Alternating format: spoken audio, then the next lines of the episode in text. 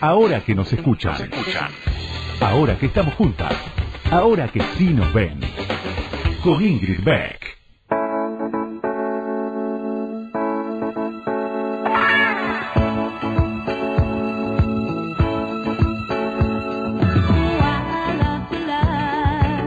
Hola, buenas noches. Bienvenidas, bienvenidos, bienvenides a este programa de medianoche que se llama Ahora que nos escuchan y que hacemos en Radio con Voz, en donde entrevistamos a mujeres, mujeres importantes, mujeres fundamentales, mujeres que hicieron historia, que van a hacer historia, que están haciendo historia. Muchas mujeres de esas que están invisibilizadas y que nos gusta poner la luz ahí, porque la historia está escrita por los que vienen ganando, así que es hora de empezar a escribirla a nosotras también, ¿no? Eh, esa es un poco la idea de este programa y a mí me gusta hacerlo, me gusta que me escuchen, me parece que es un, un momento de, bueno, por ahí abstraerse un poco de las noticias de coyuntura inmediata y charlar aún con las protagonistas del momento, eh, pero no solamente sobre coronavirus, sino sobre otras cuestiones también. Y por eso hoy eh, vamos a hablar con una genia de verdad, una científica que nos va a iluminar un poco sobre el tema, obviamente, de la pandemia y, por qué no, sobre otras cuestiones que tienen que ver con la ciencia, con la medicina, con la infectología y con la vida cotidiana. Así que ya mismo vamos a hablar y a presentar a Florencia Can. Ahora que nos escuchan, ahora que vos me escuchás, te cuento algo más sobre la invitada de hoy. Ahí va.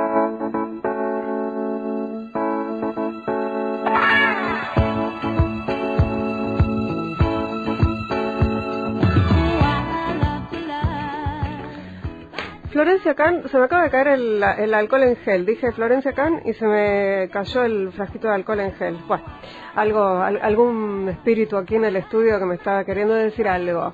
Eh, la voy a presentar con una mini biografía que después ella nos va a decir si es correcto, si tiene alguna imprecisión.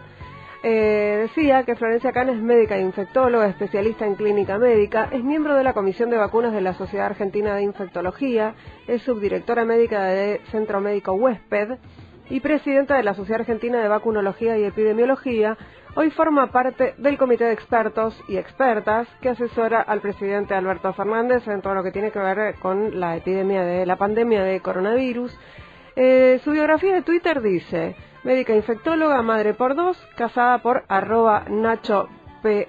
Tomasone, que traducido sería Nacho Pérez Tomasone. Eh, bienvenida, Florencia, buenas noches. Eh, ¿Cómo estás?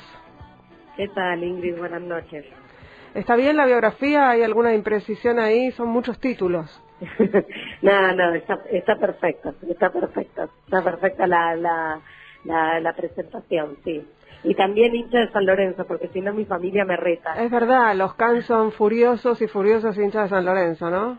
Sí, sí, sí. Así que lo tengo que decir porque si no, este, todos los otros títulos pierden valor. bueno, de hecho, eh, Pedro, tu padre, fue tapa de Olé hace muy poquito, el diario deportivo Olé. Eh, supongo que la envidia es la envidia de muchos jugadores de fútbol, además. Sí, sí, sí, eso, eso nos da la pausa de cómo está todo, todas las miradas puestas en, en el coronavirus, que, que bueno, hasta los diarios deportivos este, abordan el tema, ¿no? Eh, Florencia, me, preguntaba cómo fue ese momento en el que te dijeron que, que, fueras a formar parte de, esa, de ese comité que asesora al presidente Alberto Fernández. Bueno, eh, sabes que eh, dentro del, comité de, expertos que nos empezamos en realidad eh, a reunir en el, en el Ministerio de Salud de la Nación, me, me hace ruido decir expertos porque este es un virus que no tiene ni cuatro meses, entonces en realidad no hay expertos en coronavirus, pero bueno, dentro de este comité asesor eh, que fuimos convocados por, por Carla Bisotti, en realidad cuando todavía no había ningún caso en Argentina, cuando esta era una, una enfermedad que solo estaba en China, eh, no había casos fuera de, ese, de ese, país. Eh, y, bueno, eh, Carla nos convocó en realidad a diferentes representantes de sociedades científicas. En mi caso, este, yo fui como representante de la Sociedad Argentina de Vacunología y Epidemiología, que, que es una sociedad científica bastante nueva, eh, en cuya comisión directiva somos todas mujeres. Así que este, tiene como el valor agregado de ser una sociedad científica multidisciplinaria porque porque estamos médicas, eh, enfermeras, eh, vacunadores, eh, abogados, sociólogos, este, de, hay de todo. Es multidisciplinaria y además, bueno, la comisión directiva 100% femenina, así que es un, es un gran orgullo formar parte. Y como te decía, en representación de la sociedad, este, fui a, a, estas, a estas reuniones, y bueno, y un día eh, se dio la situación de que había que empezar a, tomar algunas decisiones, entonces fuimos convocados a, a, la Casa Rosada y algún otro día a, Olivos y bueno, la verdad que mm, una, un orgullo y una gran responsabilidad formar parte de este grupo. Eh, Florencia, estamos hablando con Florencia Can, esto es ahora que nos escuchan en Radio con Voz, y eh, bueno, esto es un recorrido sonoro, este programa trae sonidos de, y voces eh, de las protagonistas y también de otros protagonistas de la actualidad que nos van a servir para, para charlar respecto de, obviamente, el tema de la pandemia y también otros, así que te invito a escuchar el primero y ya en contacto con Florencia Can, es infectóloga y justamente es una de las asesoras de Alberto Fernández. Le hago una, una consulta, una primera consulta. En el día de hoy se sumaron 81 casos positivos, ayer algo parecido, es decir, generalmente ni siquiera superan los 100 casos.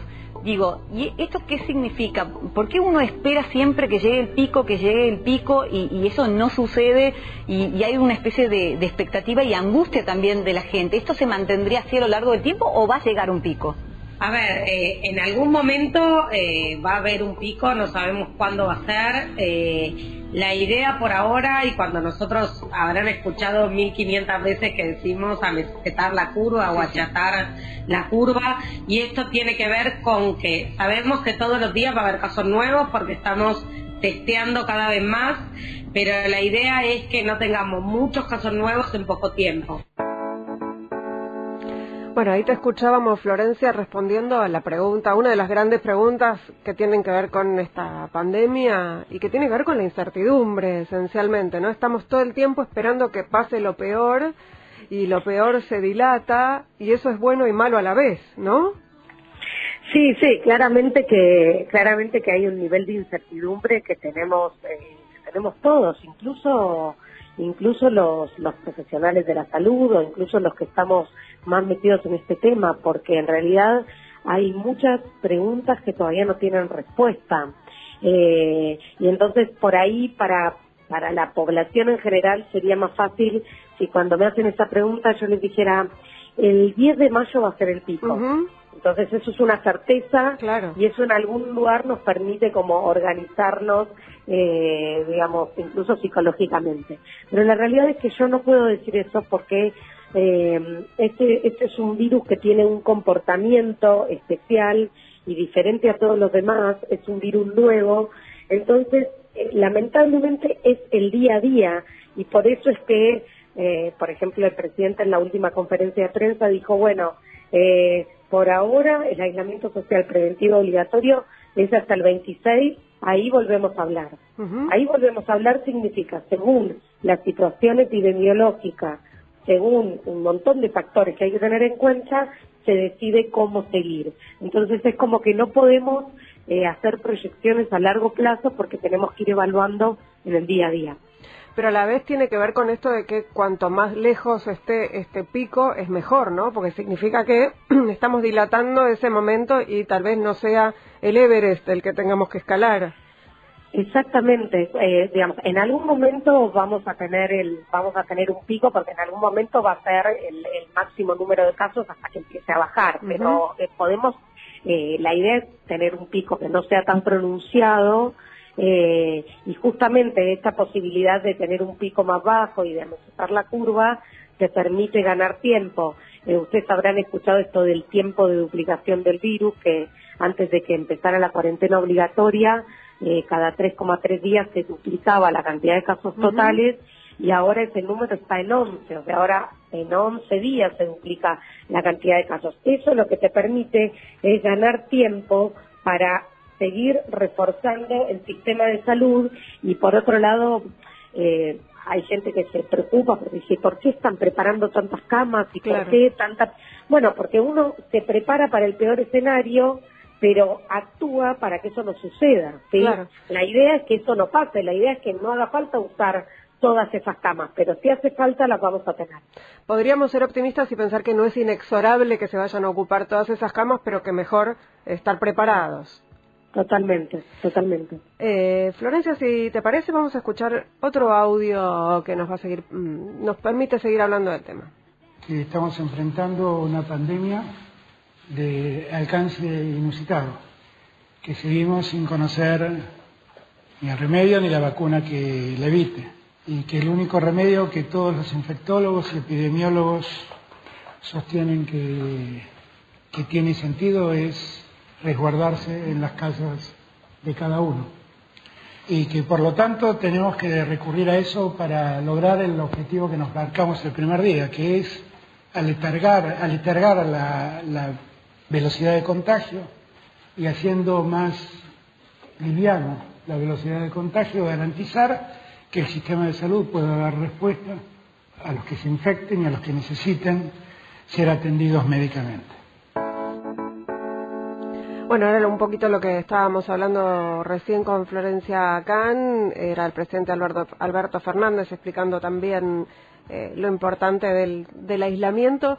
Y, y, vos decías recién Florencia que tampoco los infectólogos ni las epidemiólogas ni los ni los ni los ni las especialistas saben cómo sigue la cosa y conviven con la incertidumbre igual que el resto de la, de la sociedad. ¿Vos cómo lidias con esa incertidumbre? Porque además tenés dos chicos, y sos una persona eh, de esas que andan por el, bueno, ahora no andamos por el mundo, ¿no? Pero no sos eh, una superheroína. No, no, no, totalmente. Este, no, no estamos, los médicos no estamos exentos a, a, la, a las situaciones del día a día, a, a digamos, a lidiar con esto de, estar de estar en casa, de estar con los chicos en casa, si bien nosotros este, estamos sector y tenemos que obviamente salir a trabajar, la realidad es que no estamos ajenos eh, a esto. Y un poco eh, parte de esa incertidumbre eh, se puede canalizar a través de intentar llevar un mensaje claro, de comunicar de la mejor manera posible, aún sabiendo que hay cosas que eh, todavía son interrogantes, eh, pero de algún modo sirve ver las experiencias de otros países eh, para tomar decisiones aquí. Pero la experiencia de, Argentina es única porque a nosotros nos llegó el virus en, en pleno verano y ahora, digamos, estamos empezando a entrar en otra estación del año y no sabemos el comportamiento que tiene el virus este, cuando empieza el frío, porque en realidad a los otros países del hemisferio norte les llegó cuando ya estaba terminando el frío. Entonces, hay algunas cosas que las vamos a tener que aprender de la experiencia propia, pero siempre mirando eh, países a los que les fue bien y a los que les fue mal, para sacar lo bueno y lo malo de cada uno. Pero mm, cuando, cuando me refería también, eh, eh, eh entiendo la respuesta, pero me refería también a por ejemplo, vos a tus hijos tenés, eh, ¿qué, son? ¿Varón, nena? No, no me acuerdo cómo... Tengo un, un varón, Joaquín, de siete años y una nena de cinco, Clarita. Eh, cuando los ves a Clarita y a Joaquín, ¿vos les haces la vida es bella o les explicás? No, no, no, eh, les explico. Creo que es importante explicarles, explicarles este, a los chicos eh, que, que esta es una situación extraordinaria, que, también es transitoria, me parece que esa es como una palabra muy importante para que escuchen mm. que esto, que esto se va a terminar, pero esto no es solo para los chicos, esto se lo digo a todos, esto se va a terminar, la incertidumbre es que no sabemos ni cómo ni cuándo, pero no es, no es que vamos a estar este, dos años así. Esto va a llevar unos meses, no sabemos en, digamos, en qué momento, y, esto de que de a poco se, va se van incorporando actividades nuevas que, pueden llevarse a cabo, pero creo que a los chicos es fundamental explicarles que en este momento quedarnos en casa es la mejor manera de cuidarnos, y este, yo trato de ponérselos en, palabras que ellos puedan entender y, bueno, y, saben que, es lo más importante y hacen este, videollamadas con los abuelos, videollamadas con los amigos y, tratar de, sentirse cerca aunque aunque físicamente estén lejos de, de mucha gente que quieren.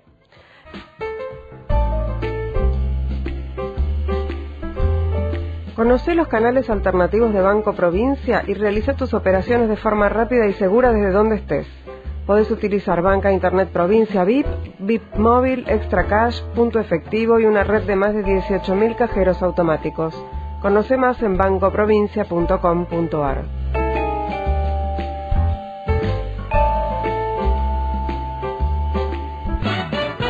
Ahora que nos escucha, una marea verde de sonido con Ingrid Beck.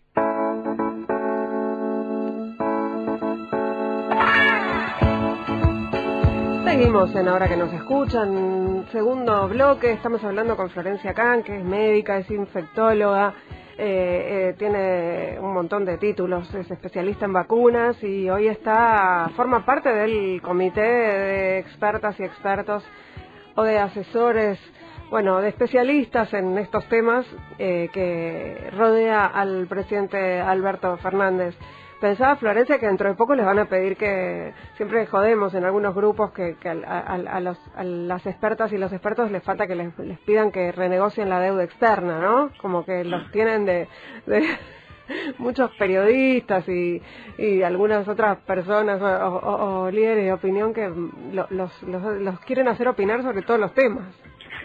Sí, sí, sí, la verdad que por lo menos en mi caso este, irían muertos con eso porque la economía y, yo no tenemos una, una, una buena relación, este, básicamente porque me cuesta mucho entenderla y eh, en cuanto a lo que es el, ¿no? la salud pública y, y bueno, la, la claridad este, que tiene el presidente en este aspecto de priorizar la salud por sobre todas las demás cosas, a pesar de que, digamos, somos conscientes que estamos en una situación económica preocupante, eh, en un país con más de 40% de pobreza, pero bueno, sin la salud todo lo demás, digamos, pierde sentido.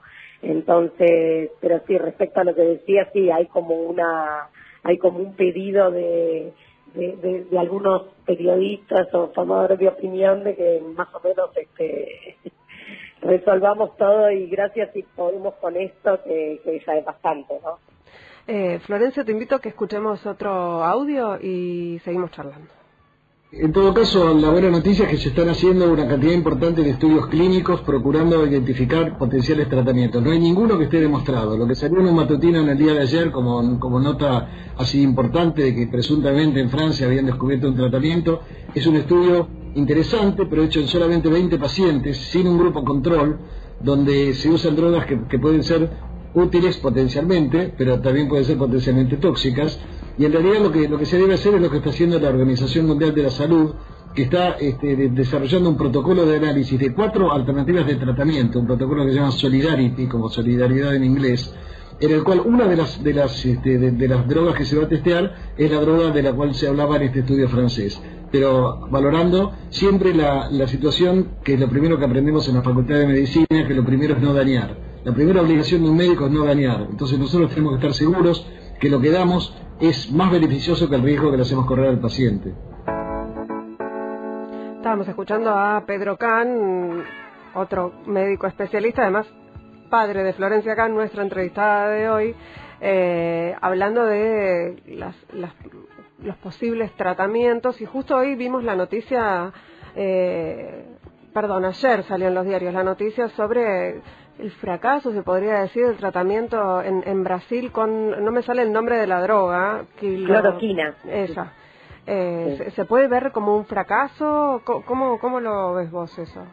A ver, estamos en una situación donde hay este, muchos muchos estudios en curso eh, para diferentes drogas y todavía este, no hay no hay una evidencia suficiente para recomendar ninguna.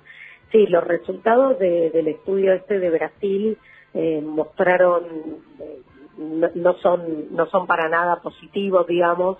Eh, hay una droga parecida que se llama hidroxiclorotina que pareciera tener un poco más de de valor, pero bueno, este este estudio que decía el doctor Kahn que se va a llevar a cabo comandado por la OMS y los ministerios de salud de más de 70 países nos va a venir a responder la pregunta de cuál es el, mejor tratamiento.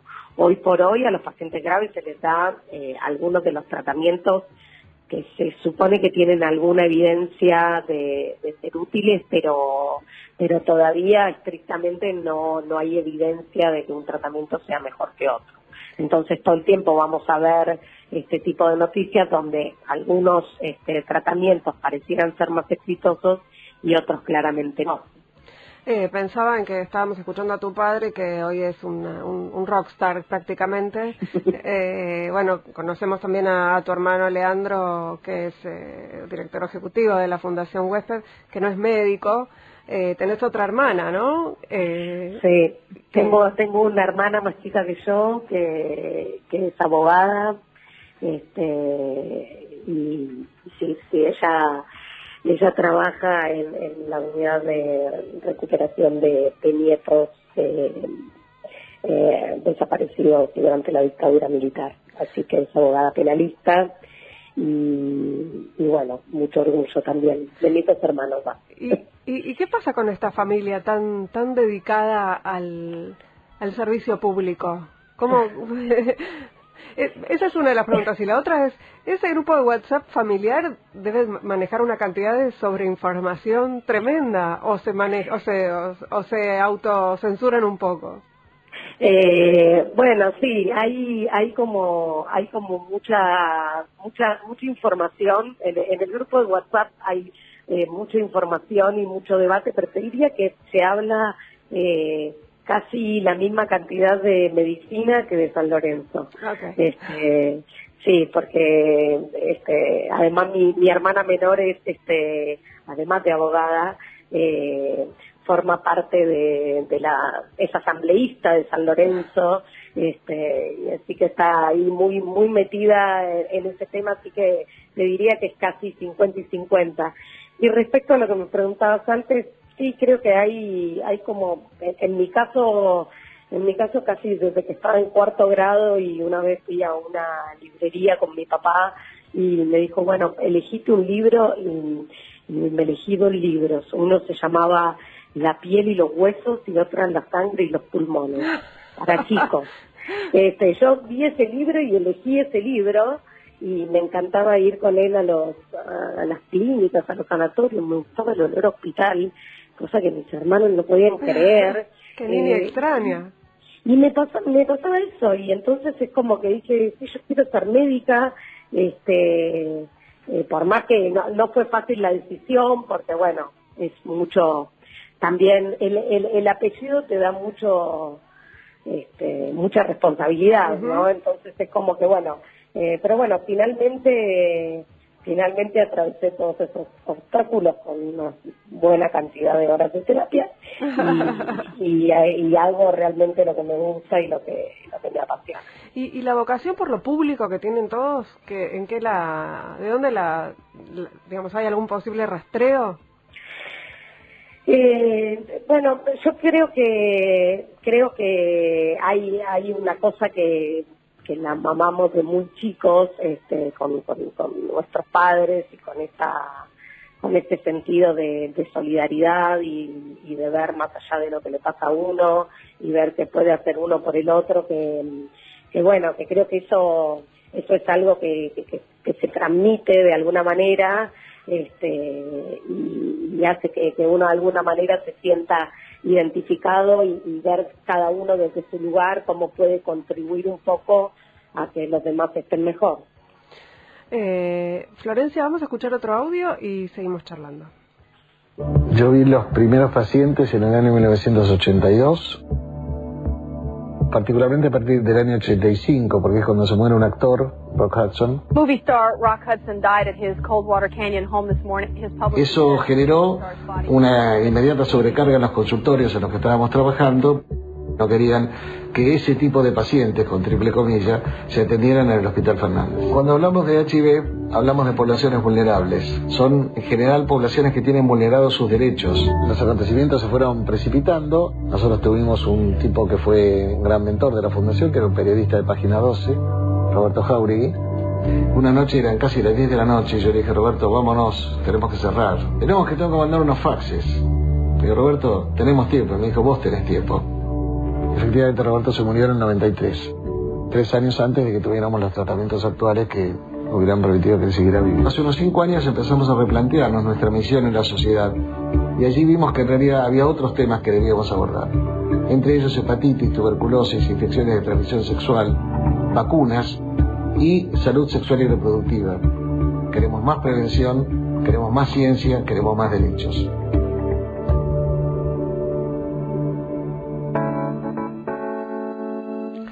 Estábamos escuchando en la voz de Pedro Kahn parte de la historia, de su historia y de la historia de, Fundación Huésped, que hoy es una referencia totalmente imprescindible cuando se habla de ciencia, de derechos y, de, y de salud.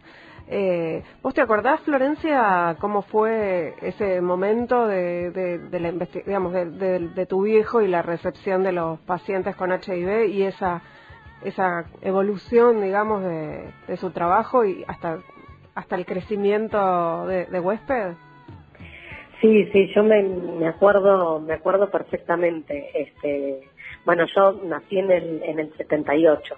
Este, así que cuando fueron los primeros casos de VIH yo era era bastante era bastante chica, pero pero me acuerdo, sí me acuerdo perfectamente cuando cuando la fundación eh, nació, porque, bueno, lo primero que se creó fue el Centro Médico Western, que actualmente existe allí en la calle Gascón, este, y era un centro médico de infectología, laboratorio, etcétera, consultorios, eh, y empezó a surgir, este, como, como decía el audio, esta necesidad de eh, hacer un poco más por, por los más vulnerables, por, por esto en un contexto además de un estigma y una discriminación que era pero tremenda. Eh, y entonces allí en, la calle Gascón, arriba, en un cuartito, se creó la Fundación Wester, eh, que consistía en una mesa y dos sillas y dos teléfonos que lo atendían personas para responder más que nada dudas este, sobre el VIH.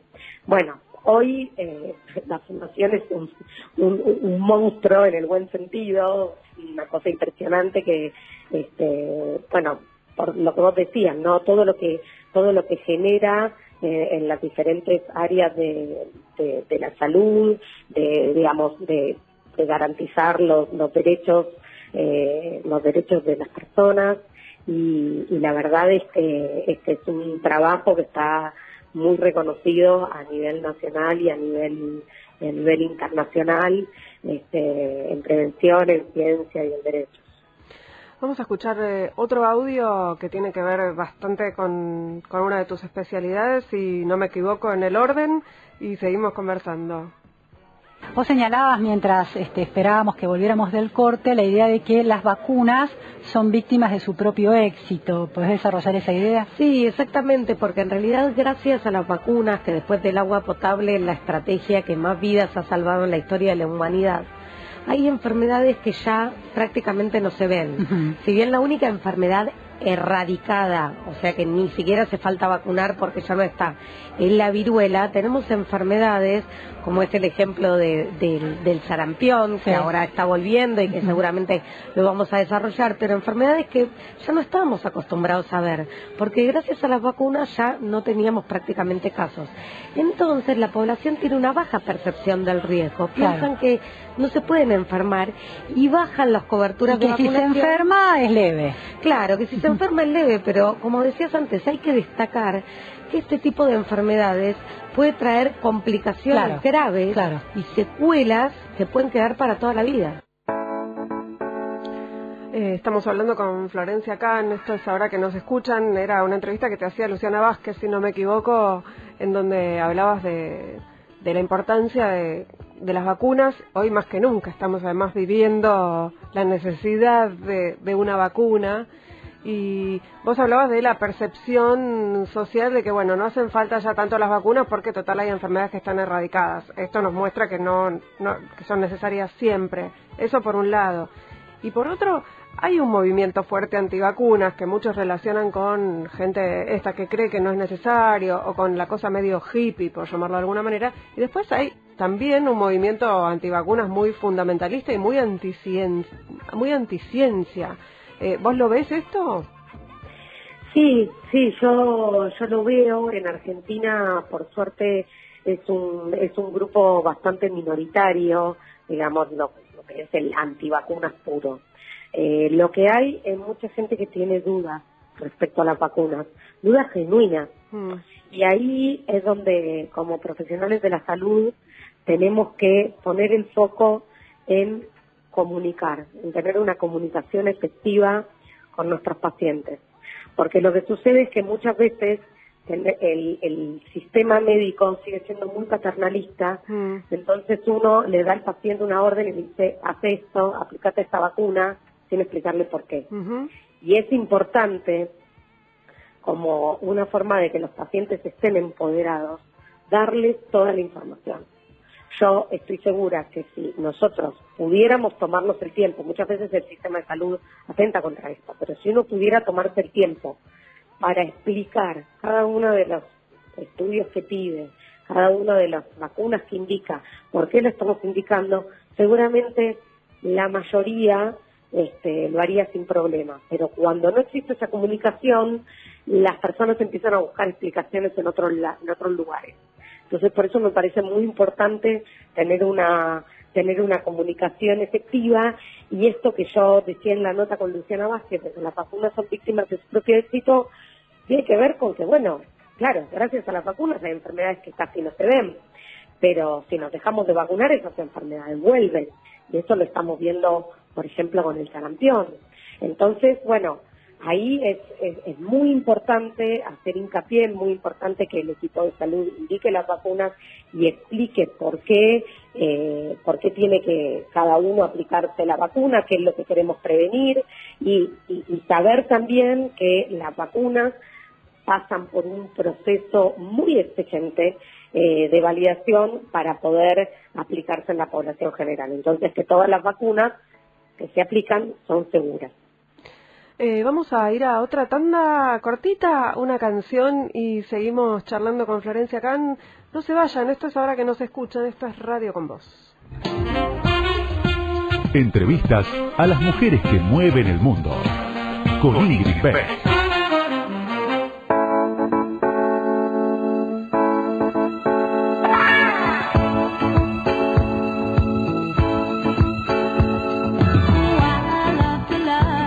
Aquí en Ahora que nos escuchan, seguimos, estamos charlando con la médica infectóloga Florencia Kahn, que eh, entre otras de sus muchas tareas eh, forma parte del comité de médicos, médicas y, otros especialistas que asesora al presidente Alberto Fernández en esta pandemia de, de coronavirus y pensaba, y lo, lo, mencionamos varias veces a lo largo de esta entrevista, en la importancia del sistema de salud, ¿no? De que el sistema de salud resista esta pandemia, eh, pero a la vez pensando y mirando las experiencias de otros países en las virtudes del sistema de salud argentino y la importancia de la del Estado, ¿no? En, en este del sistema público de salud que es un lujo que no tienen, un lujo entre comillas que no tienen muchos países que y, que muchos han decidido no tener.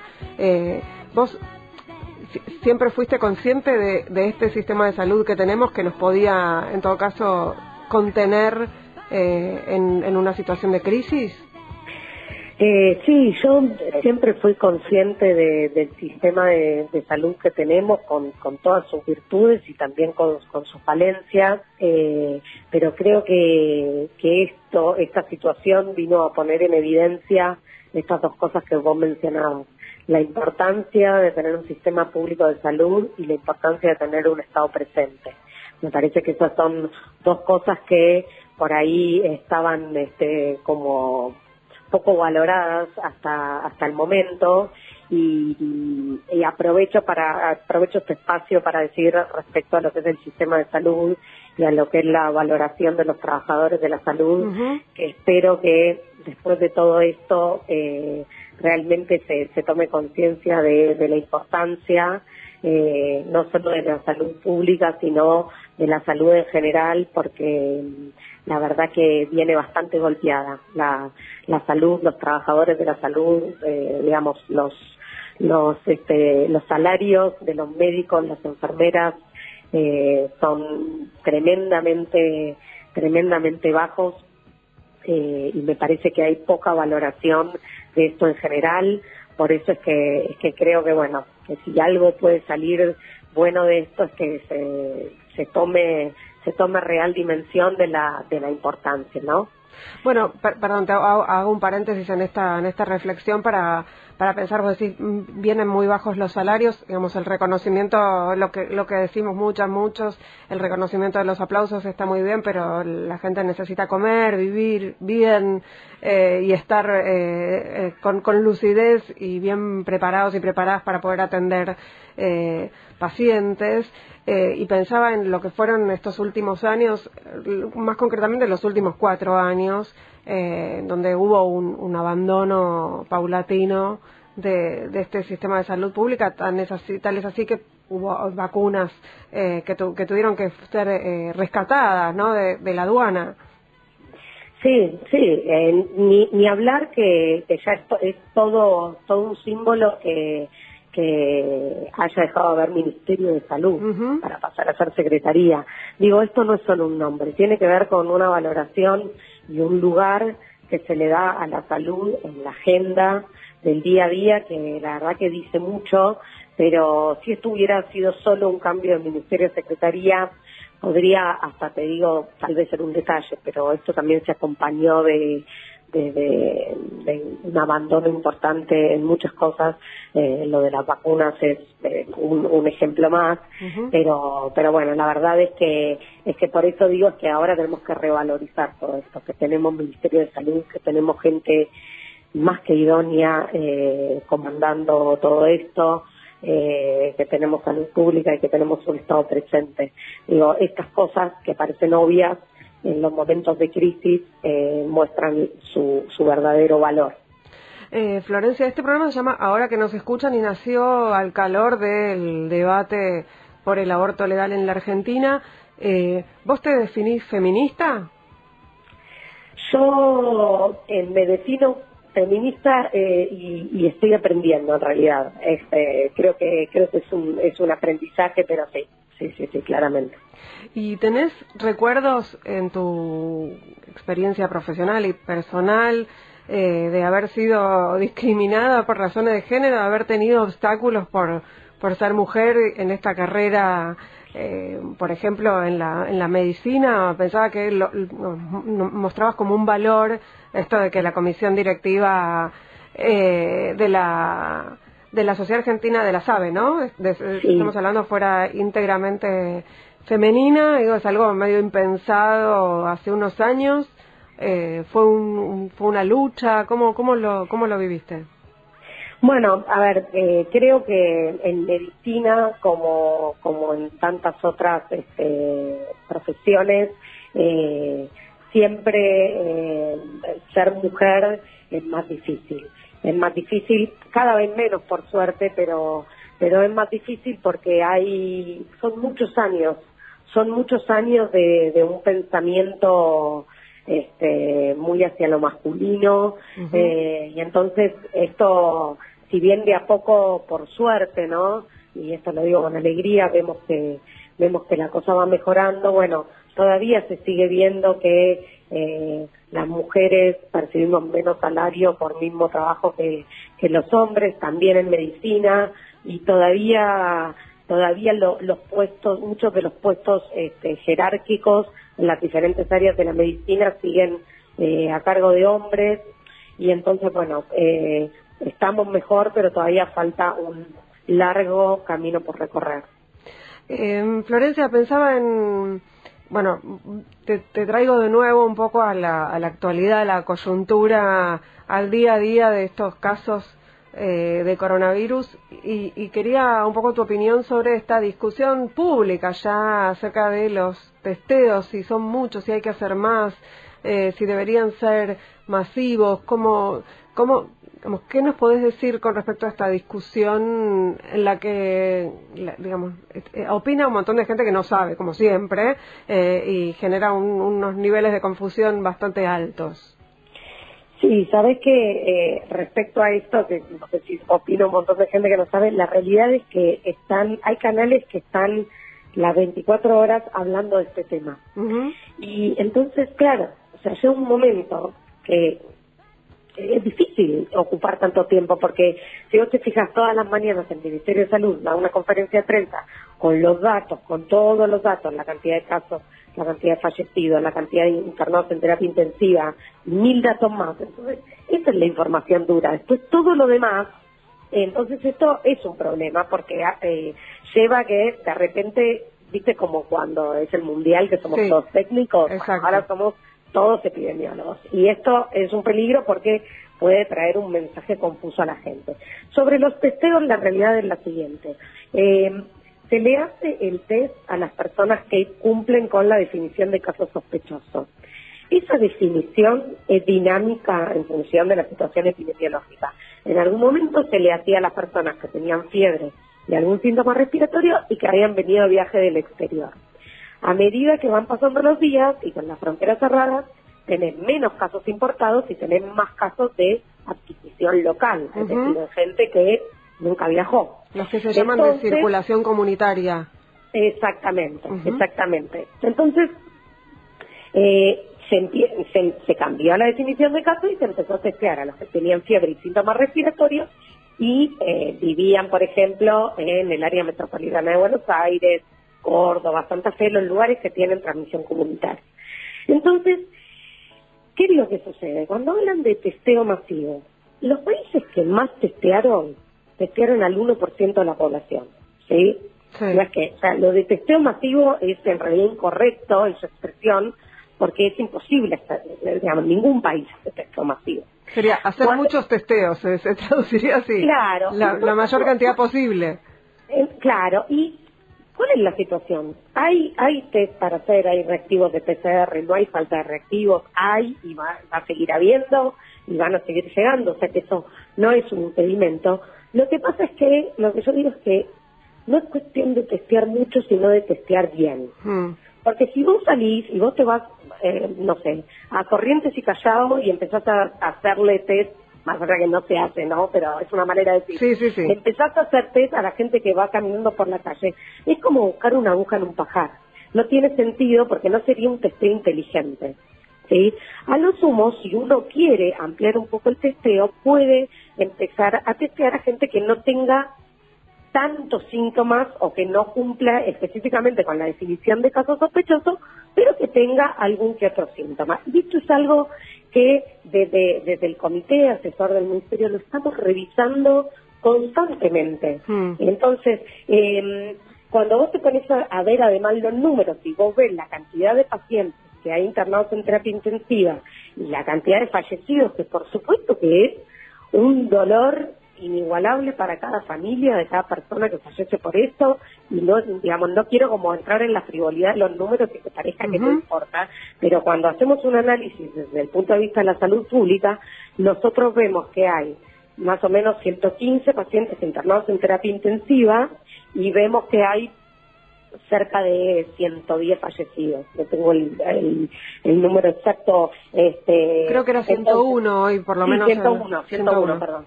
Entonces, cuando nosotros vemos esos números, vemos que si tuviéramos tanta gente sin testear, nosotros sabemos que hay un 80% que tiene enfermedad leve, un 15% que tiene enfermedad moderada y un 5% una enfermedad grave que los puede llevar a terapia intensiva. Y a los graves siempre se los testea para COVID-19. Entonces, ¿Puede ser que tengamos más casos que no estemos detectando? Sí, puede ser que haya algunos asintomáticos o que tienen muy poquitos síntomas que no los estamos detectando, pero si nosotros vemos los parámetros que te comentaba y vemos el porcentaje de positividad, es decir, la proporción de positivos sobre el total de los, de los testeos, vemos que estamos entre un 10 y un 20%, que es lo que recomienda la Organización Mundial de la Salud. Así que, digamos, esto es dinámico, se va revisando, pero eh, todos los indicadores nos dan a pensar que no estamos muy lejos de la realidad. Eh, Florencia Can, fue un enorme placer charlar con vos. Eh, ojalá podamos después, en algún momento, cuando todo esto pase, charlar de otras cosas, eh, inclusive mm, frivolidades y, y, en, y, en, otro en otro ambiente más relajado, pero un, cara a cara, por ejemplo. Eh, pero, sí, sí, hablar. Pero fue un placer realmente haber conversado con vos, muy eh, aprendí un montón. Eh, así que muchísimas gracias por, por este tiempo. Sé que estás muy ocupada, así que doble, doble agradecimiento por, por darnos este rato aquí a, ahora que nos escuchan. No, por favor, gracias a, gracias a vos y la verdad un, un error de placer y un orgullo participar de, de este programa que además escucho siempre. Bueno, nos reencontramos nosotras, nosotros, nosotros, la saludamos a Florencia y nosotros nos reencontramos el próximo miércoles a la medianoche aquí en Radio Con Vos. Hicimos este programa eh, aquí el operador Alejandro Barrero que me acompaña. Eh, siempre en el estudio, separados por un vidrio a 250.000 metros de distancia. Eh, desde sus hogares, el señor productor Antonio García y Andrea Roques en las redes. Eh, gracias a todas, a todos, a todos ustedes por habernos acompañado hasta acá. Y bueno, nada, nos vemos, nos vemos, no, no nos vemos, nos escuchamos el próximo miércoles a la medianoche o jueves a la madrugada, bueno, como quieran decir. Chao.